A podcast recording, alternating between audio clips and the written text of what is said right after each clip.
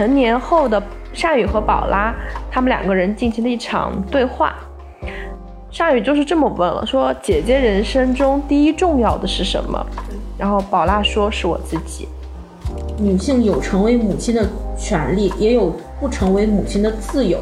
但是现实是在韩国社会中，女性其实依然没有选择不成为母亲的自由。三种家族形态的根本都是以家的传承和延续为目的的，根本上还是要求女性。要生儿育女，延续血脉。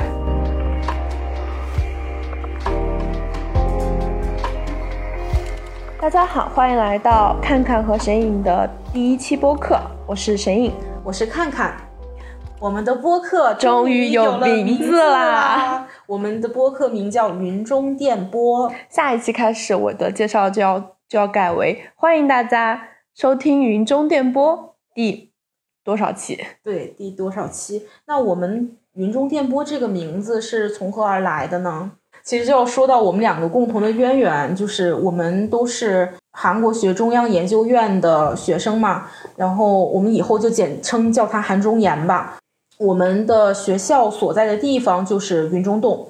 那么云中洞的位置在哪里呢？我想我简单用四部作品来讲一下，你们就大概知道云中洞在哪里了。我们从最近的开始讲吧。我们先以这个大家感兴趣的影视作品开始。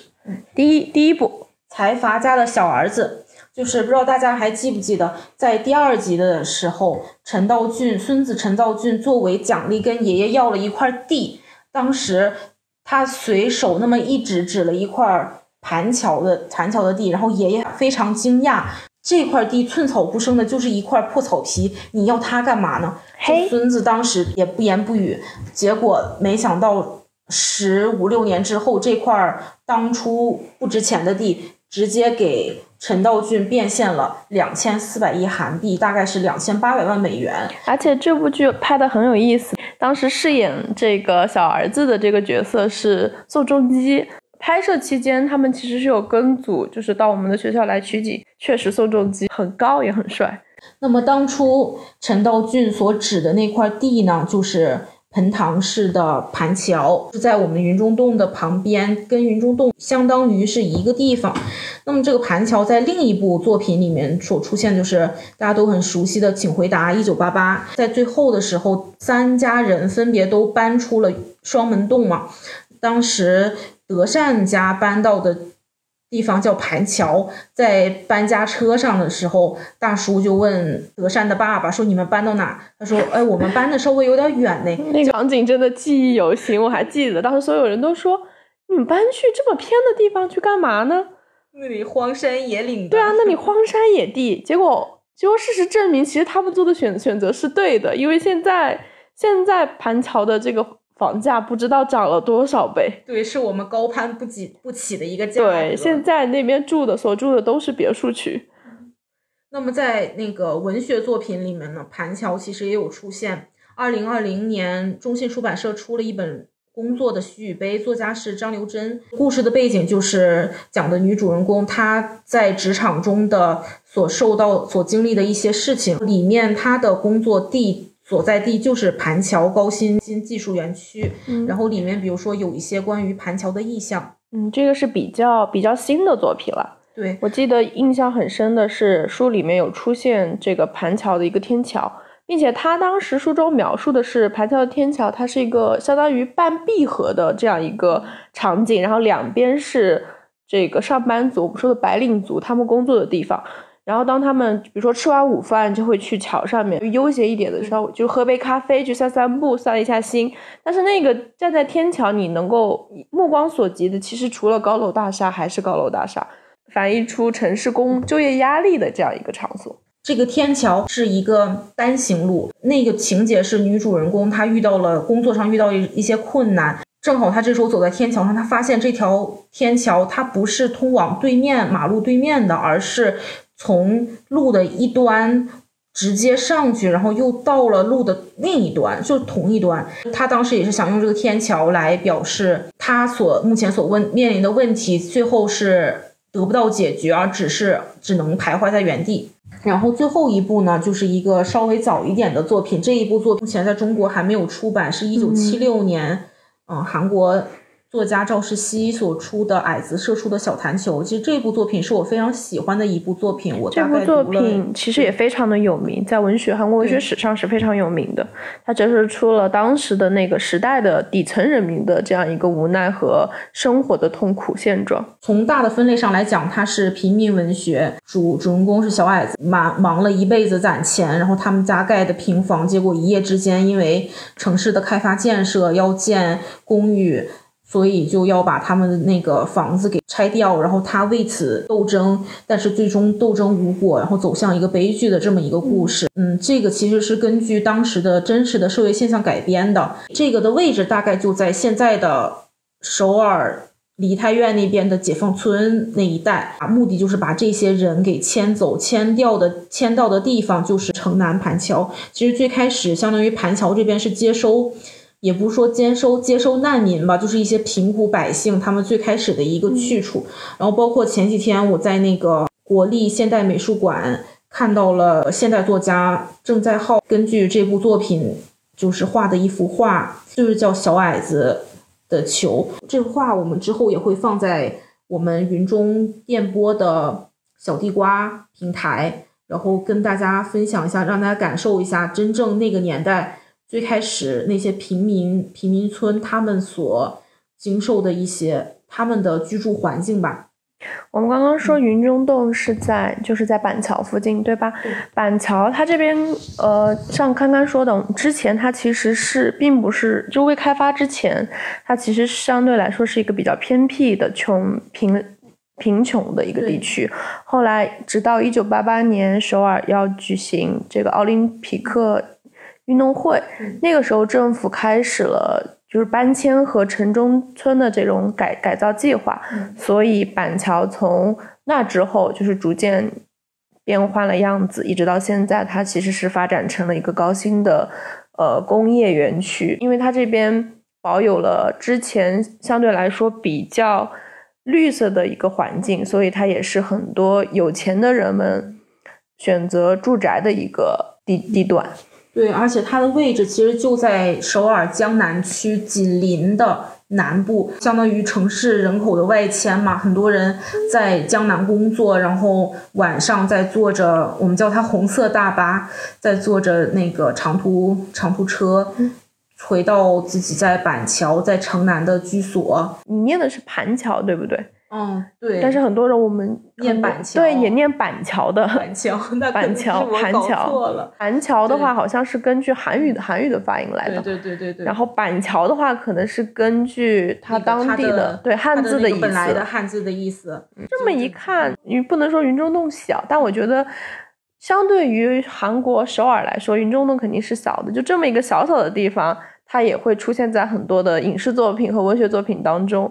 我发现。就是韩国他们的文学也好，影视剧也好，就是真的很多素材都是来源于生活的。尤其是我们刚刚提到张留真的工作的洗浴杯，这个其实我们之前研读过他的文本的。我记得他描述的这个意思很很有趣，因为张留珍他本身不是说从一开始就是说想要为了当作家而去当作家，他一开始其实上班族的，后来在上班这个过程当中。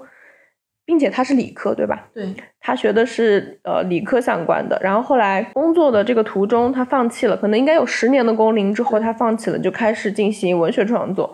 然后比较有名的作品就是我们之前提到的《工作的洗浴杯》。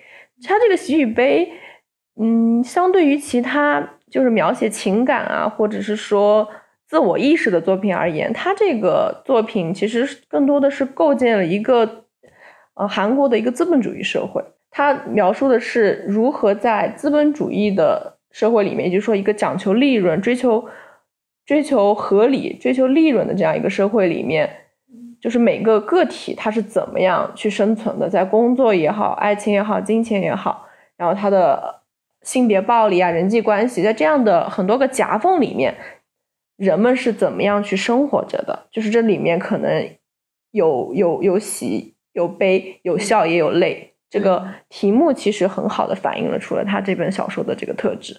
对，包括刚才沈颖说到当代职场人在夹缝中生存。作品里，他在盘桥的那个科技园区，向抬头望上去，他发现那些楼密密密密麻麻的紧挨着，人们能看到天，只有几栋楼夹出来的那么一小块四四方方的天。然后他那一刻应该是非常绝望的吧？原来我现在是处在一个困局里面，我是夹缝生存。我觉得这个现实其实现在现实相当的割裂。一方面，我们通过手机、电脑，我们可以通过互联网去了解。我们甚至可以了解整个世界的边边角角，我们都可以有所了解。但是你抬头发现，我们的周围，我们的现实生活当中，我能看到的，居然仅仅只是那一小片天空。我觉得给人带来一些很绝望的悲，对，非常的压抑。然后还有一部是江河集的《隐伏》，《隐伏》这一部作品是江河集早期的作品，收录在他的呃短篇小说集《白马》里面，是第一篇作品。刚看《隐伏》的时候，它其实给人的冲击是很大的。它的这个故事梗概说的是一个女性，就是跟随着丈夫去去婆婆家祭祀。她一开始就是给大家点名说，哪怕她只去了那么短短的一天，她发现了就是丈夫婆家的一个秘密。然后整篇对这个秘密并没有揭示，但是读到小说的结尾结尾之后，你就可以发现这个秘密。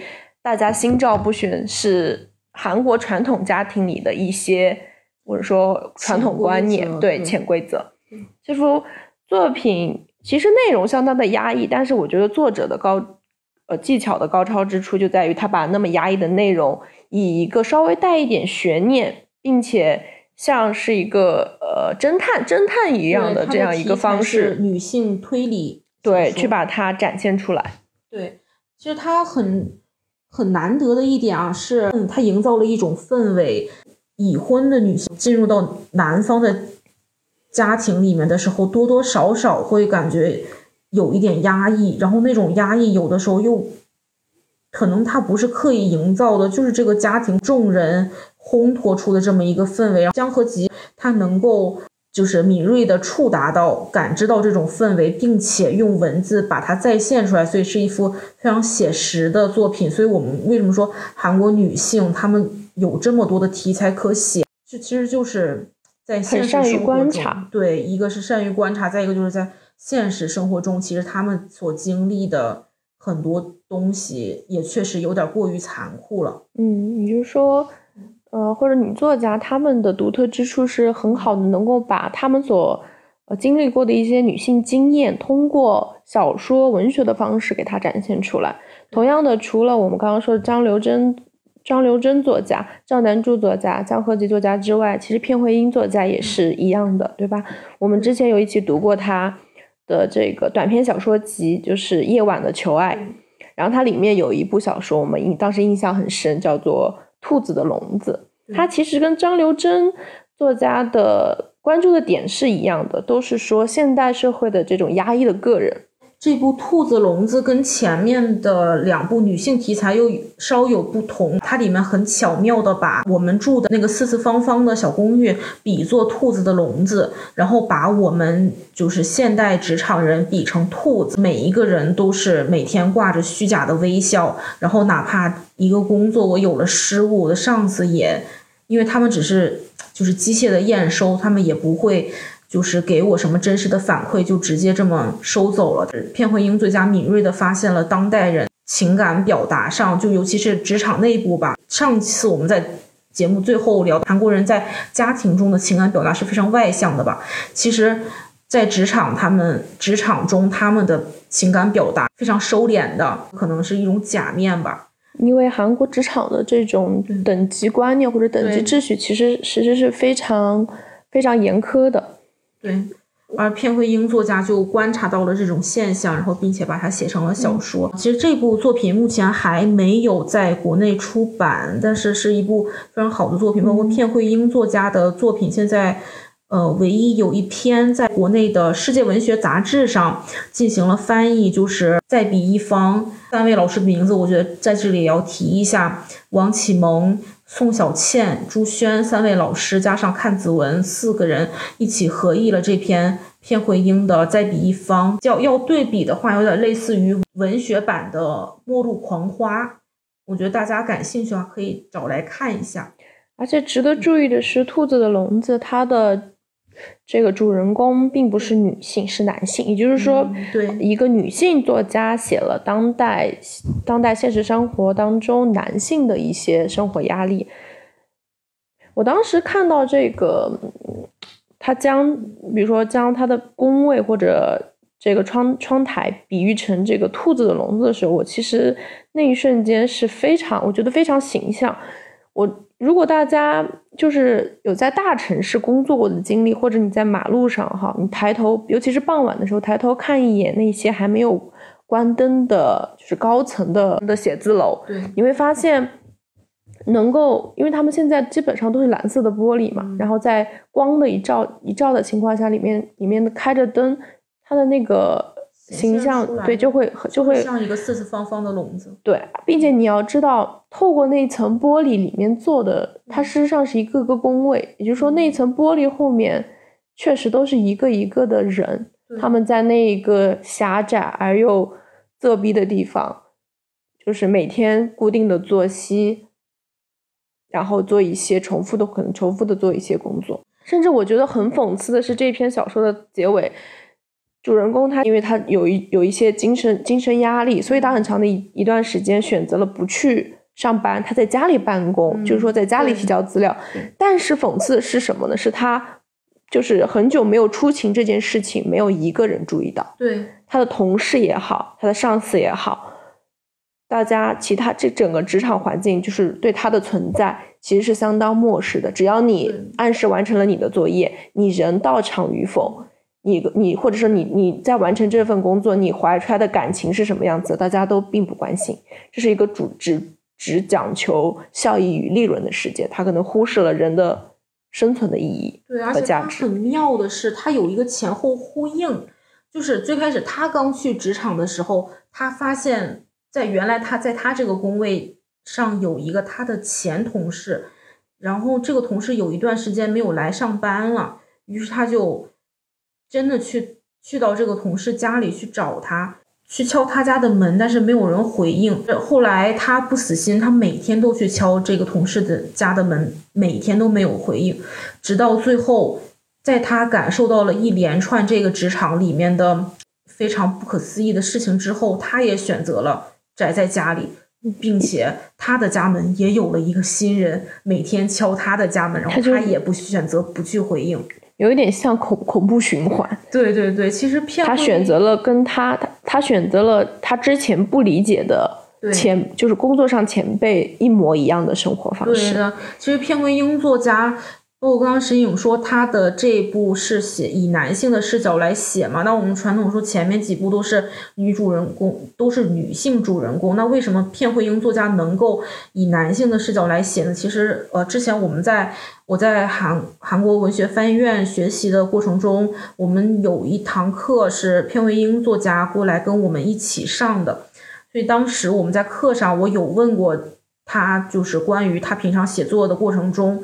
他的取材方式，他会说：“我经常会读一些真实的那个案例呀，法律法院的案例或者判例，或者是就是韩国有一个还挺有名的节目叫《可勾西尔过答》，我想知道这件事里面讲的就是每次就是一个刨根问底。”嗯，寻求真相的这么一个节目，有点类似于咱们国家的焦点访谈。然后它的主要取材来源就是从这种那个探案类型的，然后类似于走进科学类型的这些节目。然后聊到这儿，我们好像终于可以切入我们这一期的话题了。对，但是其实都是相关的。我们刚刚说到，我们刚刚说到韩国女性她的文学素材其实是。来源于生活。我们这一期想要跟大家分享的这本书《成为母亲的自由》，它同样也是源自于生活。对，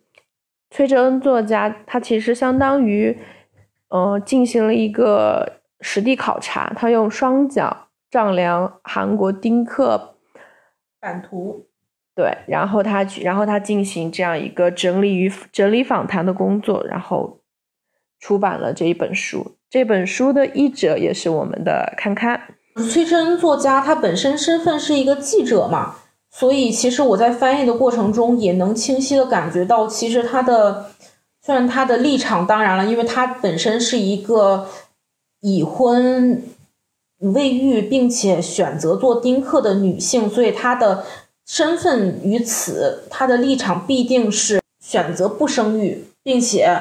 呃，她会稍微偏向她的天平会稍微偏向女性一些的，然后但是呢，由于她的职业是记者，她的视角呢又会更客观一些。就包括比如说题目“成为母亲的自由”，很多人说一看到这个题目，觉得这本书是不是就在讲让人不要生孩子？其实我在翻译的过程中反而觉得不是，只是在告诉大家韩国女性目前所面临的困境，以及。这十七位选择了丁克不生孩子的女性，她们所遇到了哪些难题？她们为什么选择不生孩子？然后其实并她并没有清晰的表达一个观点，但是很多就是包括里面的案例，就是采访案例，只要你们读了，就会发现，其实这些女性的证词也好，或者说她们的采访实录也好，就很清晰的代表了她的观点。比观点要更有力、更强烈。嗯，因为我的话就是还是未婚，所以这本书对我而言印象冲击最大的还是里面很多的，就是比较生动的案例。我有的时候就觉得我好像就参与了一场由十八个丁克女性的这样一个圆桌谈谈话一样。但是他的谈谈话呢又并不杂乱，因为这个书它的逻辑非常的鲜明，按照了个人以及周边环境，比如说他的家庭、家庭成员，或者是周边身边的人对他们的这样一个评价也好呀，或者是劝告也好呀。然后由它的周边环境再过渡到国家的环境，就是这样的一个脉络，其实非常清晰，并且有多角度了，就梳理了韩国的女性现实。但是在这十八个丁克女性，就是讨论自己的现实问题之后，但是你又可以发现，哎，这些女性虽然年纪跟职业都不相同，但是她们在。家庭、育儿、职场、人际关系里面面临的这些处境和问题，居然会那么的相似，就是相似到能够让人感觉感觉到有一些惊讶。但是，她们每一个女性的生活经验和内心活动，其实都是不太一样的。就是包括东亚，是大家的生活环境，就是地缘关系，然后我们的历史渊源都差不多，所以。会有一个类似的情况，嗯，然后包括沈颖刚刚公开了自己未婚的一个身份嘛，我觉得我也是时候，就是 你要说出来，说出来了是吧？是时候，是时候亮剑了，拔剑吧，拔剑吧。就是我其实我的身份其实是已婚未育，然后当然我的年龄是要小一些的。对对，沈颖就是一个正常。什么？等一下，什等一下，什么叫正常大学生？正常大正常大学生毕业，然后读研的这么一个年纪。我是选择了工作，然后并且我是在结婚之后，然后才选择读研究生。对，堪堪的突破其实也很大。对，然后关于就是我个人的经历，我们就不在前面展展开了，但是最后的时候会提到一嘴。对，如果如果对我们两个人人生经历感到兴趣的，或者是想跟我们做朋友的，我们可以随时欢迎大家在评论区或者是在我们个人的账号留言。对我们，就如果想做朋友的话，大家也可以来云中洞找我们玩，我们随时欢迎。嗯，然后我们再回到我们刚刚说的这个崔智恩作家的这本书，其实我觉得，嗯，比起说他没有输出观点的话，我觉得因为他。这本书，他加上他的记者身份，加上这个又是就是以访谈为为素材的这样一本书，它其实只是说更多的是呈现，而不是说去做一个观念上的输入。但是我觉得，我在我看完这本书之后，哈，我觉得如果说这本书，呃，给我传递的信息是什么？我觉得这个和我们呃之前看到的《一九八八》的某个片段。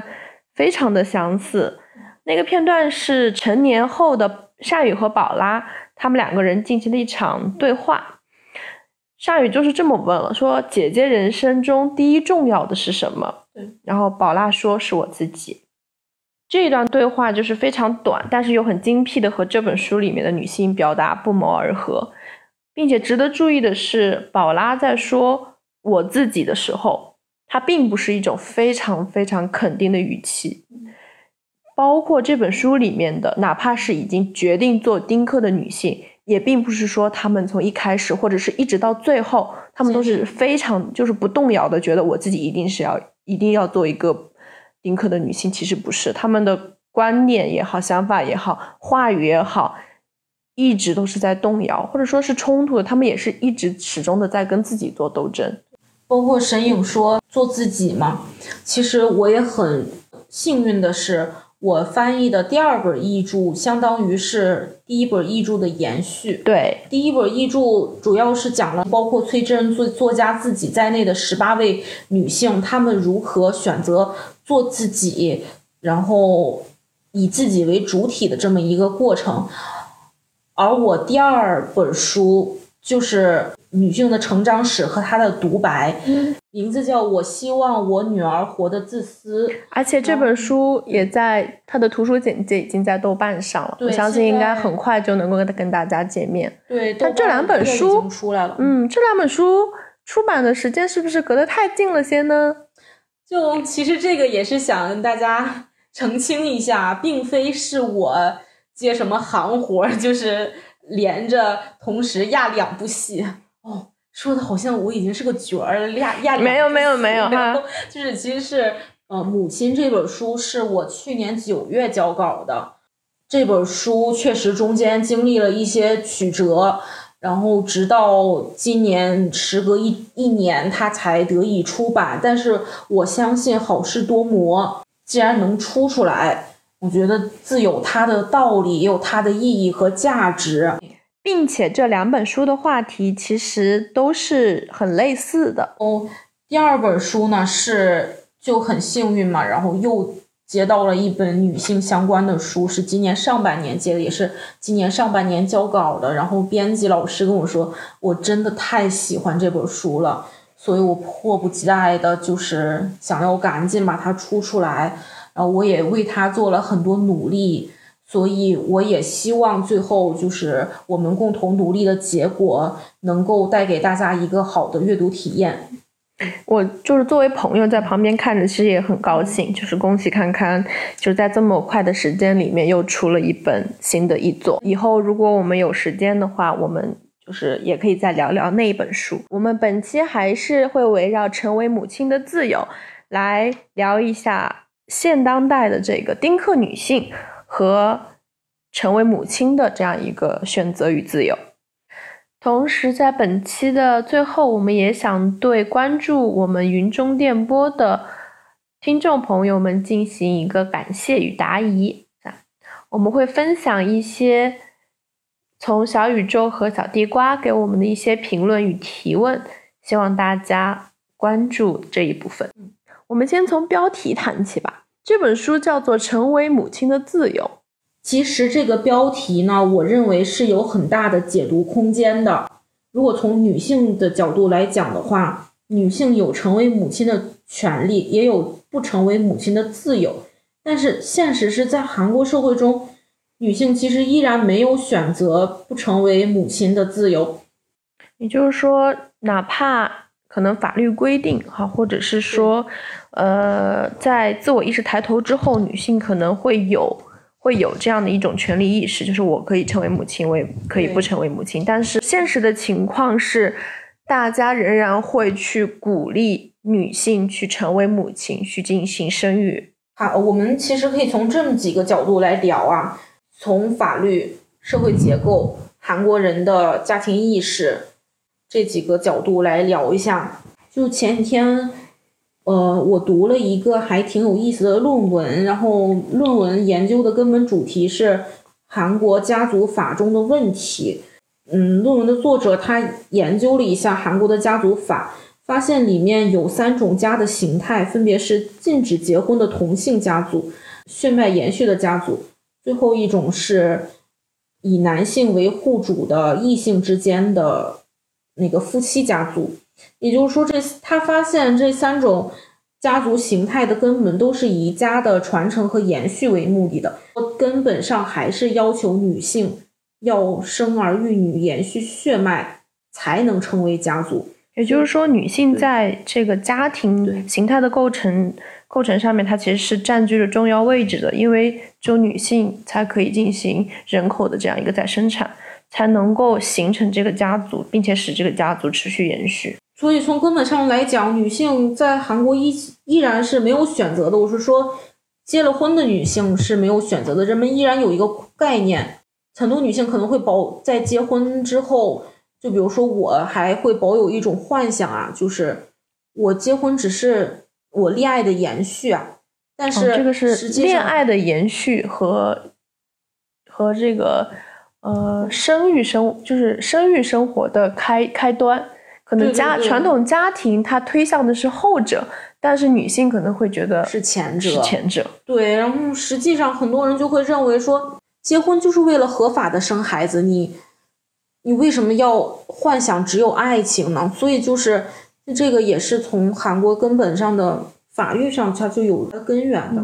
我们刚刚说，刚刚说到啊，就是。法律当中会更倾向于延续家庭血脉的这样一个家庭。韩国的话，将这个定义为正常家庭。这个正常家庭它是可以受到法律保护的。有一些正常家对非正常家庭，或者我们说法律之外的一些非正常家庭，或者是法外家庭，他们在整个社会当中，它其实是受到排斥与歧视的，并且没有法律的保障。比如说，我们举一些不恰当的例子，比如说非婚男女的同居，或者说一些口头上的婚姻，也有可能骗婚呐、重婚啊这种，它其实都不算是正常家庭。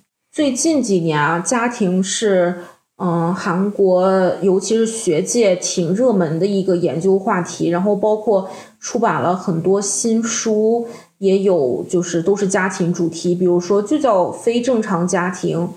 嗯，或者家族脚本，家族脚本之后之后也可以单开一期专门讲家庭，专门聊家庭。家庭确实很有意思，而且你知道，其实现在的家庭法里面有很多非常陈旧的部分，因为我是做这个殖民地时期的女性文学研究，所以当时的家庭法其实有很大一部分延续到今天的。比如说，我们说“家人”这个词，它其实出现的时间比我们想象的要晚。虽然我们现在经常会说传统社会是那种大家庭制，对吧？就是很多家人生活在一起，但是其实那个时候没有大家庭这个概念的。就是说，是我们后人站在现在的角度上去给他去定义，说：“哎呀，他当时是这个大家庭，然后里面有很多的这个家庭成成员。”韩国的话，“家人”这个概念明确是什么时候提出呢？是。二十世纪初，当时就是日本，日本引进了这个民政法之后，民政法之后，他才对家人这个单词做了明确的界定。以前都是用家属，家属这个单词，家属的定义是什么呢？是指的是一起长久的生活的家庭成员，这个是无关血缘的，只要大家和和气气的住在一起，住住的很久，稳定的。这个关系，他们就是我的家属，家人的这个概念是殖民地时期仿照日本的家制度引到韩国之后，才对他有了一个明确的界定。这个时候的家人是指什么呢？明确界定为需要和户主出现在同一个户籍登本上的。嗯，这个户籍登本也是我们说的户主制的一个重要的依据之一。当然，这个地方的户主其实指的就是男性家长，对吧？家父长制社会，他肯定是男性家长。然后，在男性和男性家长在一起的这样一个户籍登本一起记载的这个家庭成员，才能够说是他的家人。也就是说，我们以前是观念上的、意义上的，而到殖民地时期，明确了有了一个文书证据上的，或者我们说具有法律法律效力的。这样的一个关系，那我有一点不明白，就是，那么我们一说，其实，在我们汉语的语境里面，家人和家族有点两个意思，比如说家人是情感上的连接，那么家族可能是一个家族形态呀、就只是血缘上或者说异性之间结婚这样一个连接。那么哎，我觉得不理解，的是我觉得为什么家人在引进的时候要用法律来界定是家人，而不是说我心理上我就认定你是我的家人，we are family 吗？为什么要从三十年代这个时候要法律上引进了？要法律引进了以后才能说，哎，我们是家人呢？这两个概念就，这两个概念之间有什么不同呢？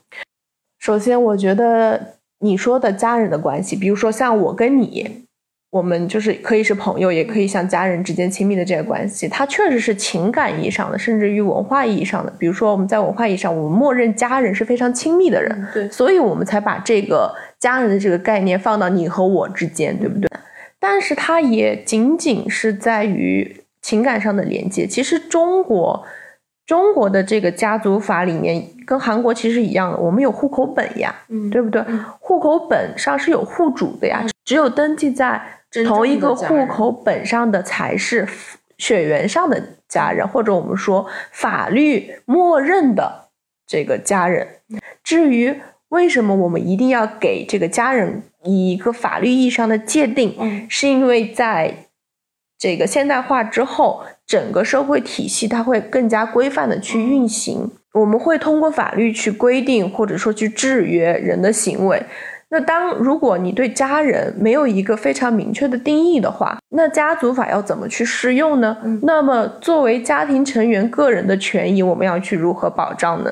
这个其实有一点扩大，就是说法律为什么要存在？法律的意义在于什么？我是否可以这样理解，就是说，当时是日本他们以他们的法律为基准来引进到韩国的嘛？那其实我们嗯日本其实没有，日本其实也是从德国德国啊先引过来的。其实我们知道，日本当时在韩国那几十年的殖民地时期，是他们相当于在管理韩国人，然后要引进，包括引进户籍制度，包括学校里面的档案制度，都是最后跟其根本就是想要同化朝鲜人。我对，那个时候应该叫朝鲜人。一方面是同化，但其实真实上是要统治对统治。然后也就是说，我是否可以这样理解，当初他们引进这个家族的概念，就是也是日本人统治的手段之一呢？嗯，可以这么理解，但是你也不可以否认，就是家庭法的出现，它是近代意义上法律的产物，也就是说，它其实是一个进步的产物，它对当时朝鲜的家庭规定起到了一个很好的规范作用。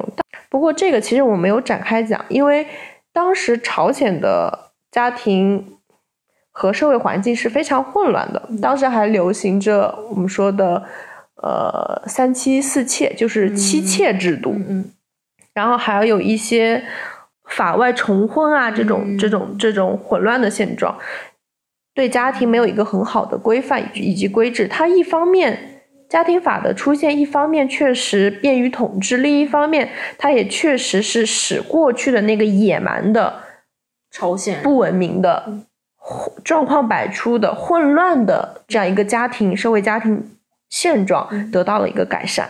好，明白。那我们这一趴就暂时聊到这儿，还是延续刚刚我们那个话题，这一趴就暂时聊到这儿啊。我们还是回到刚刚的，呃，我们的主题上，对，就是韩国女性现在依然没有很大的选择不成为母亲的自由，但是其实我们也知道，其实这都是同一个话题。其实我们知道韩国的出生生育率现在已经降到零点六四了。那个崔智恩作家他写的这一个韩国丁克女性的采访实录嘛，之后，然后日本 NHK 电电视台专门来采访她，做了一期纪录片，名字就叫《我不想当妈妈》。韩国首尔生育率零点六四的冲击，嗯其实也就是说引出了一个话题，像韩国每一个女性单位女性，她生的孩子已经不足一了，那么韩国人为什么不愿意生生孩子。这个我记得好像好读文化最近有开展一个共读的活动，会就是里面会邀读者一起去探讨。共读活动开始的时间是本月的二十号到呃本月底三十一号，一共是十三天。在活动期间，大家可以阅读《成为母亲的自由》这本书，然后将书中你认为有共鸣的地方，或者你想要提问的地方，然后，到好读文化豆瓣小组中的快闪楼评论区里面去留下你的呃宝贵意见。而我也将在二十六号和二三十一号的晚间，嗯，闪现在快闪楼与大家讨论这本书，参与有奖哦。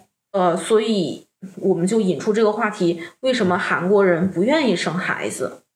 为什么当代女性晚育或者是不育啊？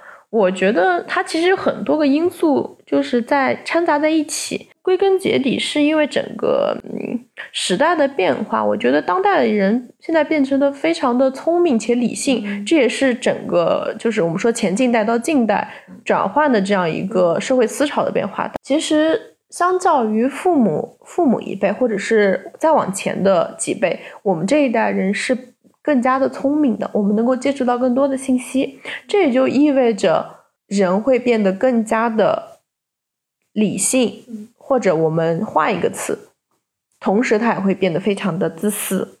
现代人，尤其是女性啊，相对于公平的社会环境下的女性，她的这个教育和职业机会是更大的，并且人们都会想要去追求自我价值的实现。谁不想要去获得更高的这个教育水平和职业机会呢？但是它往往是需要你付出更多的时间、精力，对吧？对。他们可能会花更多的时间在这个学院专业培训也好啊，或者是学校培训也好，这就是使得个人之间更更高的这样一个目标与生育之间产生了一个冲突。然后还有这个经济因素，其实我觉得经济因素应该是最根本的因素，或者我们换句话说物质因素，对吧？对，现代的经济压力就是会导致人们一直会推迟结婚和生育，尤其是。可能结过婚的女女性会更知道，你结一场婚生一个孩子，你需要花多少的钱，对吧？对，就好比崔真作家在这本书里面也有一个章节专门讲了韩国的育儿成本。他举的例子就是韩国的某个新闻媒体曾经做过一个小程序页面吧，叫“二零一九韩国育儿费用计算器”。这个计算器主要就是计算从怀一个孩子到生孩子，再到孩子读高中，一个家庭要花多少钱？应该会非常昂贵吧？对，确实是超乎想象的一个数值。我简单说一下，只穷养一个孩子的话，光要把孩子养到幼儿园，就要花掉大概约人民币一百六十万元。的一个费用，当然韩国人的收入是会比我们高一点点，但其实一百一百六十万对一个韩国家庭也并不是一个小的数目，大概相当于三亿韩三亿韩币嘛，三亿韩币在首尔可以买一套房子，可以付首付了，这么一个价格。嗯，当然除此之外还有其他的这个因素，并且人们并不是说。是因为当下有没有钱或者是没钱，而是整个这个社会它其实它的上升渠道仍然是打开着的，但是它那个渠道在慢慢慢慢的收收窄。对，很多人是没有办法去实现我们说的阶级阶级跨越，或者说能够能够获得一个更大的一个经济经济基础，就是经济目标，其实非常非常的困难。这也是人，这也是人们为什么不敢花钱的一个原因。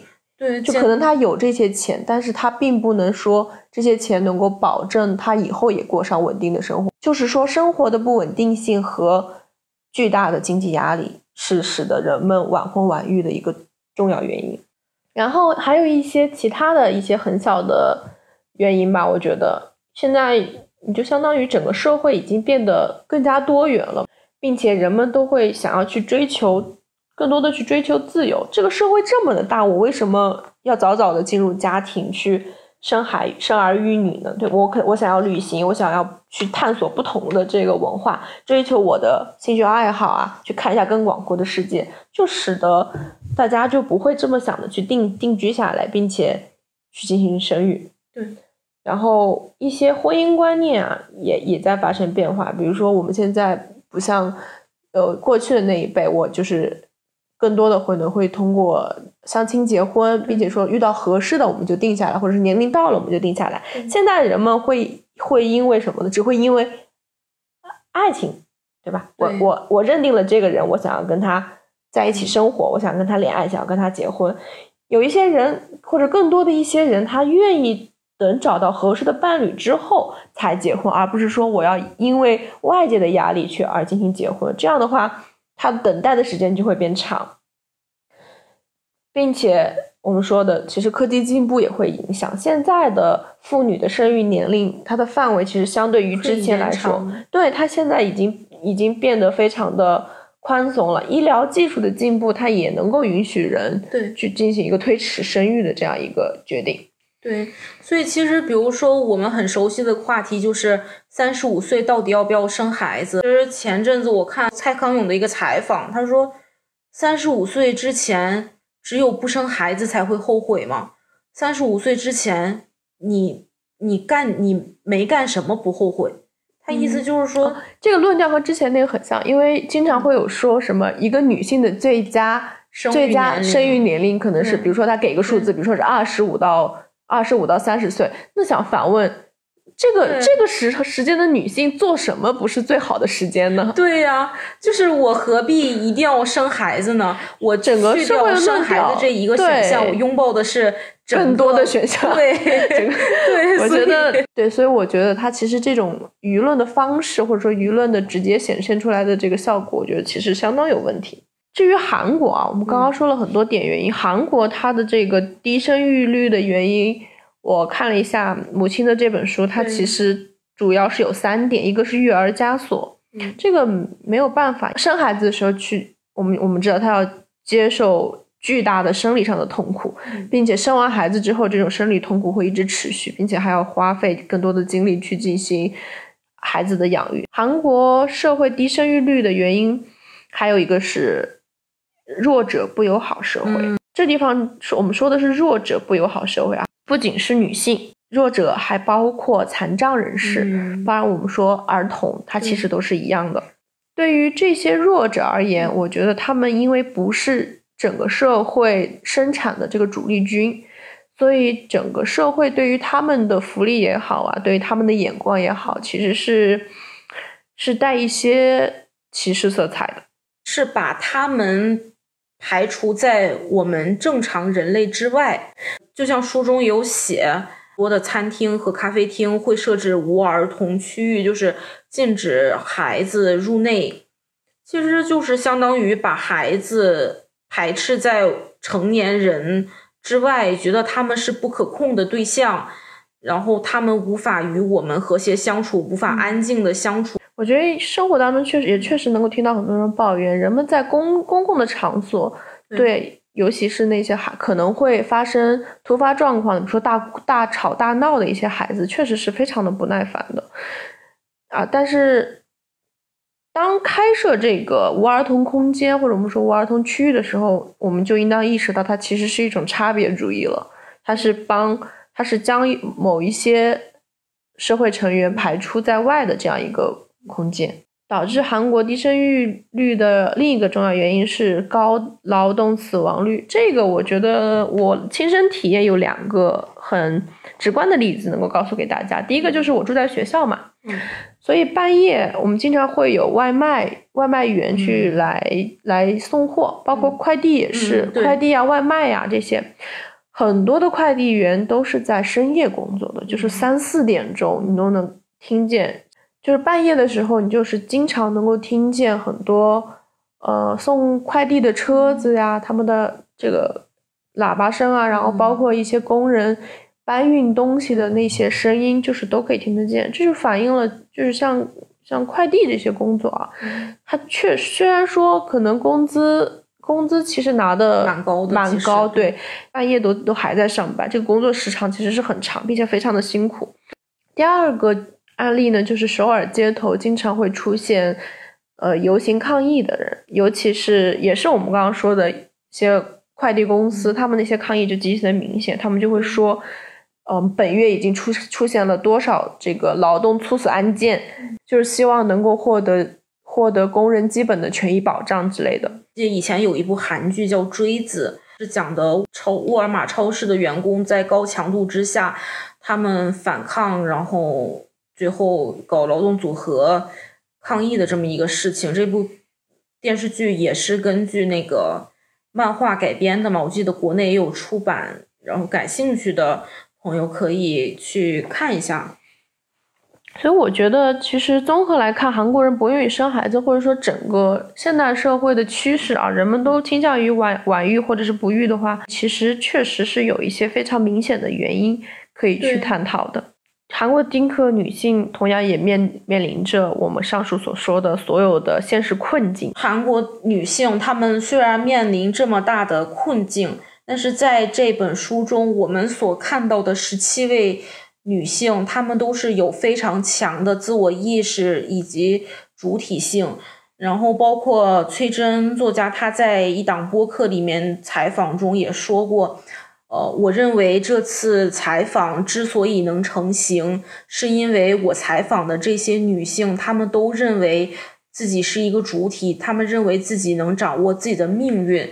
所以他们才会选择了丁克，然后最后才会把自己自己的故事说出来。其实韩国他们是一个很鼓励生育的国家，一个女性从你怀孕开始，韩国就开始发钱了，每个月定期的孕检，这个是国家负担。然后不光如此，还会每个月我记得好像是四十万到一百万，两千四百。人民币到六千人民币不等的一个奖励吧，这个要看不同的那个市和区之间的政策也不同。然后同时，韩国有一个青年福利住房政策，这个政策是给年轻人购房有相当大的优惠，它是积分制的。就比如说新婚夫妇结婚七年之内有给多少分。然后再比如说，你们家有一个孩子给多少分，两个孩子给多少分，就是他们是抽签，抽签摇号才能就是获得认购资格嘛。最后还是，嗯，有孩子的家庭才更有可能买上他们人生首套房。因为韩国的首尔，尤其首尔的房子确实房价也蛮高的，可能跟国内北京、上海也相差无几这样一个情况。我们像这个这种说的这个住住住宅的约购啊、积分啊，这个其实主要是丁克成为丁克之后，嗯，可能会得到的一些法律上的损失，就是比起正常结婚的人的相对来说，他的福利保障可能就没有那么的完善。尤其是其实有很多正常家庭、传统家庭，他们就会说，你丁克。丁克就说你退休之后，你你因为你还是要有这个退休金，你这个退休金其实是从我的孩子们身上薅出来的，相当于你是在薅我的我们孩子的羊毛。但是我们另一另一方面看的话，其实丁克他也在很多法律保障上面去丧失了很多一些福利，比如说我们刚刚说的住宅约购。对我们说丁克女性的主体性，其实也一方面体现在她们就是。明知自己要克服很大的困难，但是他们仍然选择不生育，因为其实整个社会环境还是在鼓励生育的。换句话来说，丁克人群在选择丁克的这条路上，他们其实也失去了很多，因为他们不进行人口这样一个再生产，所以他们和在很多福利制度上会被法律排除在外。给予丁克的只是最小限度的一些补偿。所以，我们从刚刚之前的讲述到过程当中，我们其实就是反思了一下韩国丁克女性她们不是不愿意生孩子，以及目前面临的一些现实困境。在翻译这本书的过程当中，看看你有什么就是共鸣的吗？我都是一边翻一边，就是作为一个普通读者。把我自己带入进去了，因为有很多情节太过于似曾相识。就比如说像传统家庭韩剧里面的害喜，也是媳妇只要一呕吐，全家人就为之精神抖擞，说你是不是有了呀？哎呀，这真是我们家族之幸啊！这其实是一个非常隐形的一种压力吧，并且呕吐这个事情对于生想要生育的女性来说，其实是一种痛苦。对，但是。同一个家庭里面，对于同样的这种现象，某一些人痛苦，而某一些人却呈现出一种十分欢喜的这样一个局面，好像有一种情感上的一个极度的反差。对，再比如说有一个女性，她很不满的一点是，但是为什么我的公公和婆婆不愿意直接与我沟通，而是要通过我的丈夫来传话给我？就是这本书它也不只是讲生育，也讲很多家庭中的关系嘛。然后其实这个也是我觉得是女性，其实在与。男方的家庭相处过程中的一个困境，尤其是在韩国，他们会觉得我为了体谅、顾及你的感受，我就就很多话，我就通过我儿子传话给你。然后其实这个也是婚姻家庭中不被。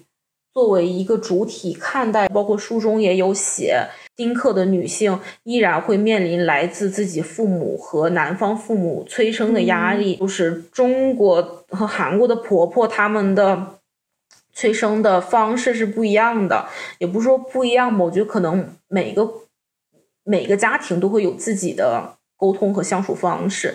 比如说，在呃，我的我的发小就是她在国内嘛。然后她跟我说的，她的婆婆就直接会说：“哎呀，你们现在结婚了，嗯，直接拼个二胎吧。”就会很直白的表达出来这件事情。那韩国婆婆呢？对，在但是在韩国的话会更委婉一点，他们会就像前面我们介绍的隐福一样，他们会全家齐上阵，想尽办法，每个人扮演各自的角色，对，暗示你，对。对，营造那么一种氛围嘛，然后所以他就是通过通过或者说通过暗示或者是其他方式告诉你比较隔着距离的一种沟通方式，它到底是对你是一种尊重呢，还是说还是说是一种不尊重的表现呢？这个可能是我们想要思考的一个问题。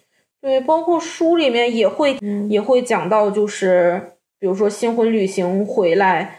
那个公公婆婆就会委婉的提生孩子的事儿，这个我就突然想到有一个类似啊，就是湘琴和直树在去旅新婚旅行之前，直树的妈妈就对湘琴说：“你这次有一个很隐蔽、最重要的任务，就是生一个可爱健康的宝宝。”然后当时我小的时候很喜欢这部剧，当时没有感受到这是一个很大的压力。嗯，然后后来我发现，说上一代女性她们维护父权，然后对新一代女性的给予的一个无形的压力，就是一种委婉的催生嘛。然后其实韩国也会有类似的，但是现在好像《恶作剧之吻》这部剧，其实在网络上一直是在被现代女性所批判的，和那个《情深深雨蒙蒙》是一样的。他们也会觉得，现在的这个成熟的女性，谁会去喜欢张直树那样的闷葫芦，然后又是。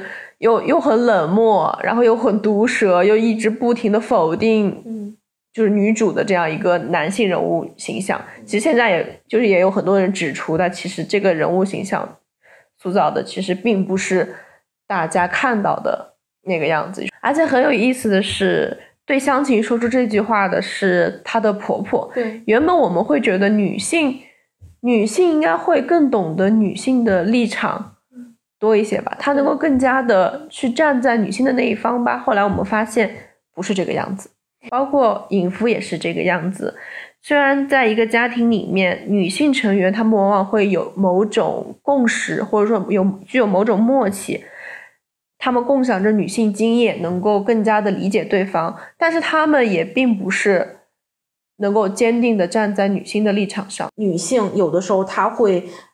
呃，一方面表现出理解同样作为女性的他者的立场，但是另一方面，他又会不自觉的去维护父权主义的结构，去维护男性。我就讲一下，就是中秋节那天晚上的窒息三分钟。你你。中秋节晚上的窒息是你的，你的窒息三分钟。对，是我的故事，我还给他起了一个非常形象的名字，叫什么？瓮中捉看看，窒息三分钟。为什么瓮中捉鳖是吧？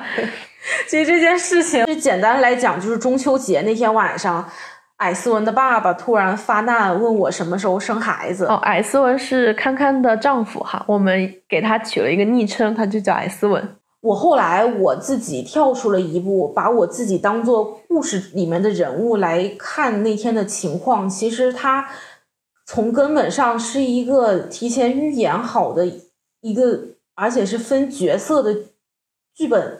鸿鸿门宴嘛，这个是差也差不多了，要不怎么叫瓮中捉看看呢？就是当时最开始的时候是艾斯文的妹妹，她先烘托了这么一个氛围，她冷不丁的问我说：“子文，你今年几岁了？”我在我心想，你不是知道吗？嗯，也就是说他其实知道你的年纪，对他这这个地方，然后尤其是在公共场合又问了一遍。我他一问岁数，我就知道他想说提。到岁数了，该生育了，该生孩子这件事情，我当时隐约有感觉嘛。果果不其然，过一会儿他就开始说：“我最近在备孕嘛。”其实这个时候他其实在给我挖坑。我觉得你问一下，哎，你开始备孕了？对对对对。然后，但是因为他们家饭菜也比较好吃，我就没接他的茬，我就光顾着吃。结果他看我不跳那个坑嘛，他这一趴就失败了，他的作战计划。就但是可能是要。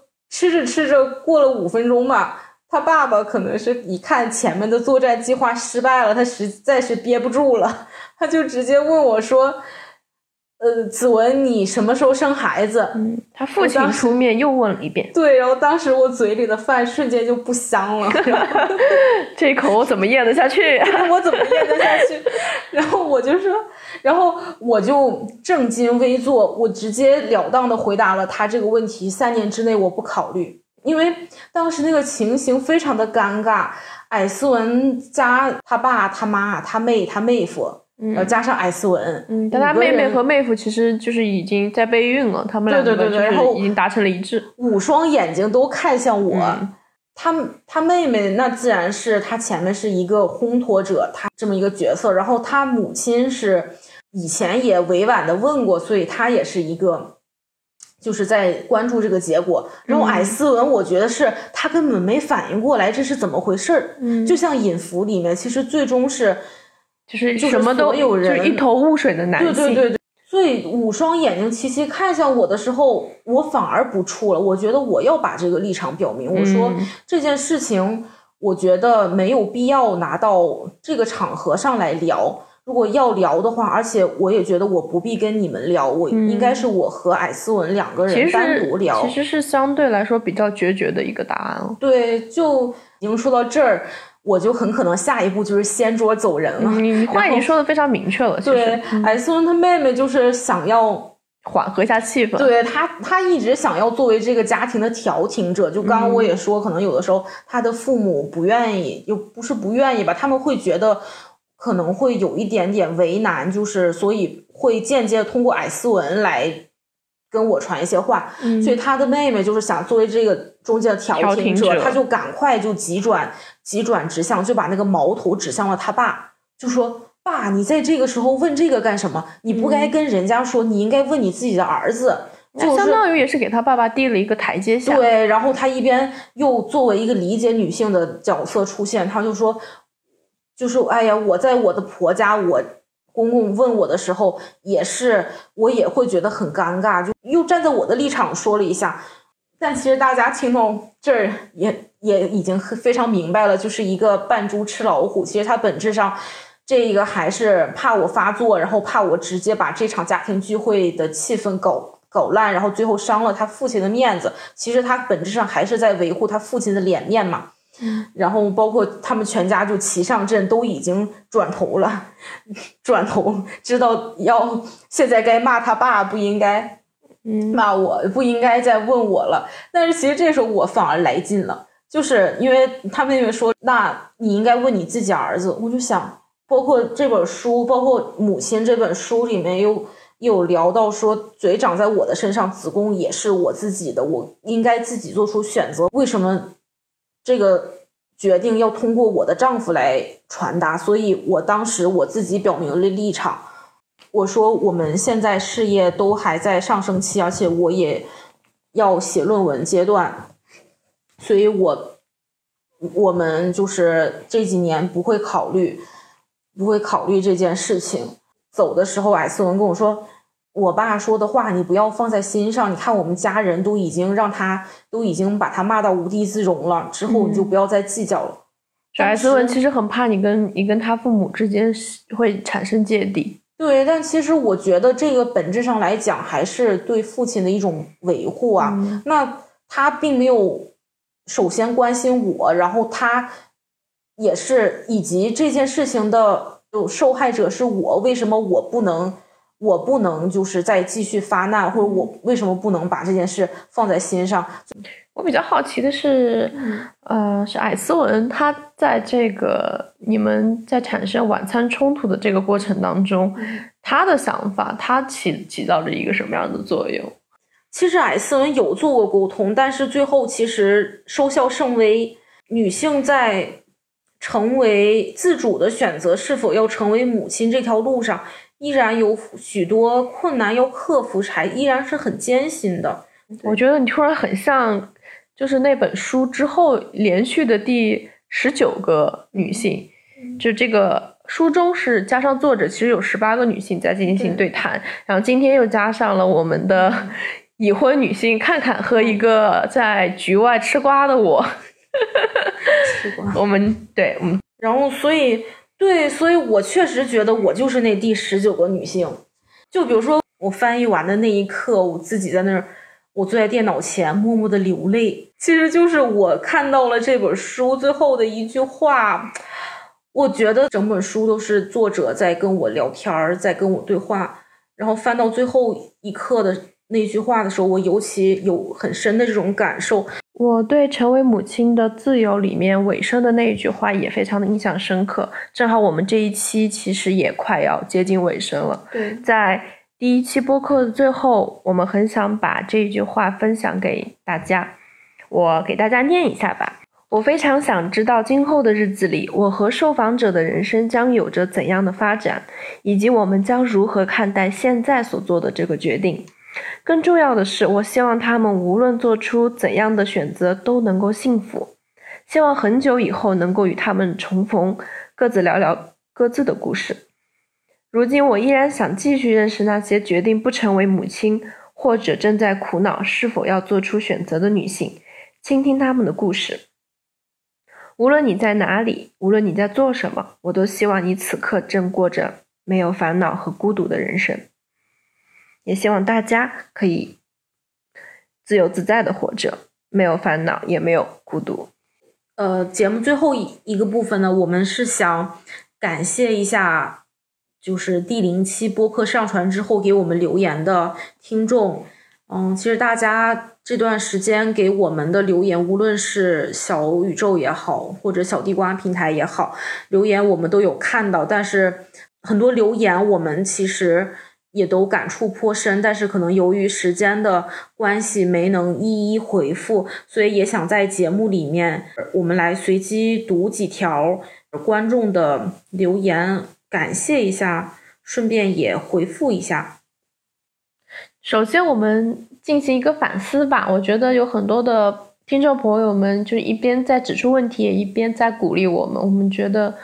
就是我们觉得我们的观众还是非常温柔的，嗯，觉得非常温柔。因为上一期也就是我们的第零期播客，我们确实因为刚刚才开始录，其实一开始是确实比较紧张，因为你从这个声线可以听得出来。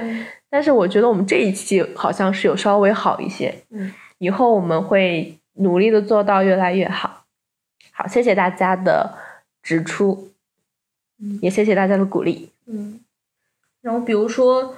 我看到这一条评论啊，不知道后续会不会涉及影视，因为对韩国影视也蛮感兴趣的。首先，非常感谢这位听友给我们的留言，以及对我们未来节目的一个期待啊。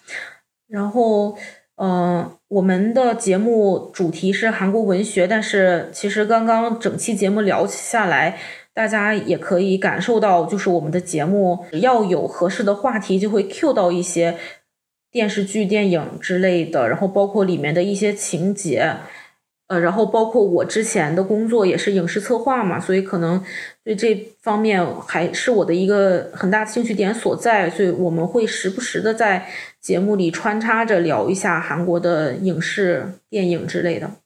然后还有之前一个一个读者留言说，他以前觉得韩国没有文学，后来近几年 发现女性文学兴起，然后从这个八二年的金智英开始关注。但因为不懂韩文，所以很依赖译本。然后最近很关注韩语的这个概念。其实韩国比起韩国没有文学，我们只能说韩国的文学很小众。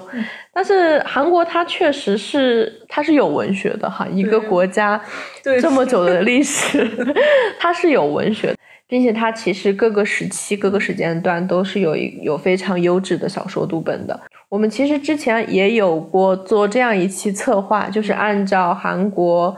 重大历史事件和韩国历史来进行一个文学的梳理，我们可能会挑取一个重要的文学作品去进行一个叙述。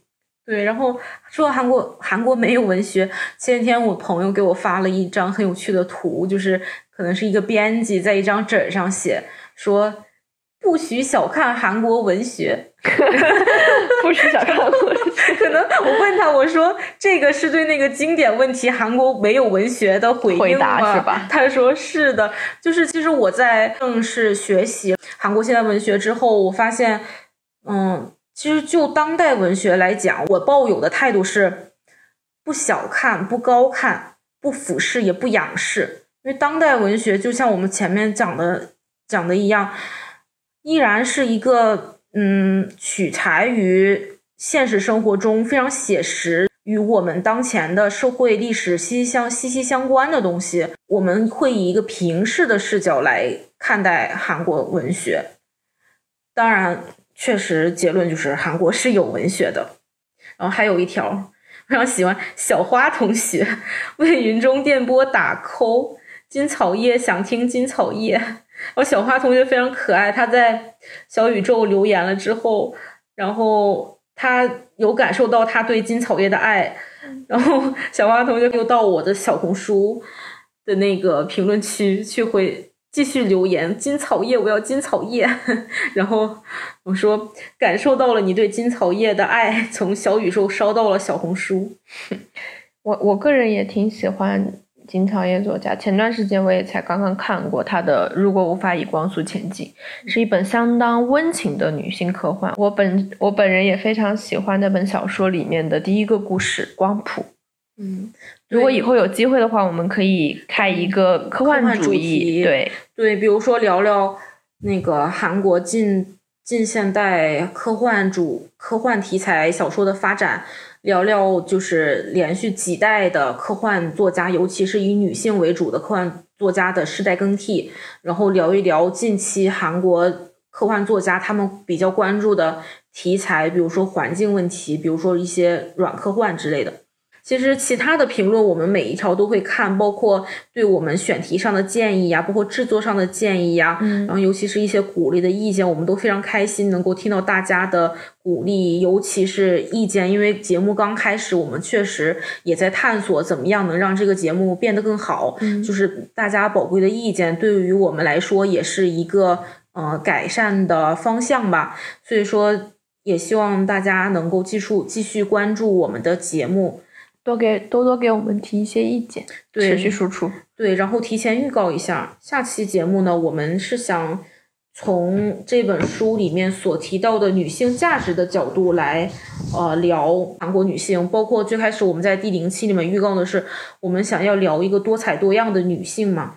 然后包括我们可能会聊到一些主题，比如说选择丁克等于拥抱世界吗？再比如说，韩国电影和韩国电视剧里面女性叙事进化史，然后再比如说，我们觉得这一本书是非常好的社会学和韩国女性文学入门书，所以我们会聊一下，嗯，其相关的一些话题，也希望大家好。那么这期节目就到了，真正到了尾声，到了几次尾声？每天都是尾声。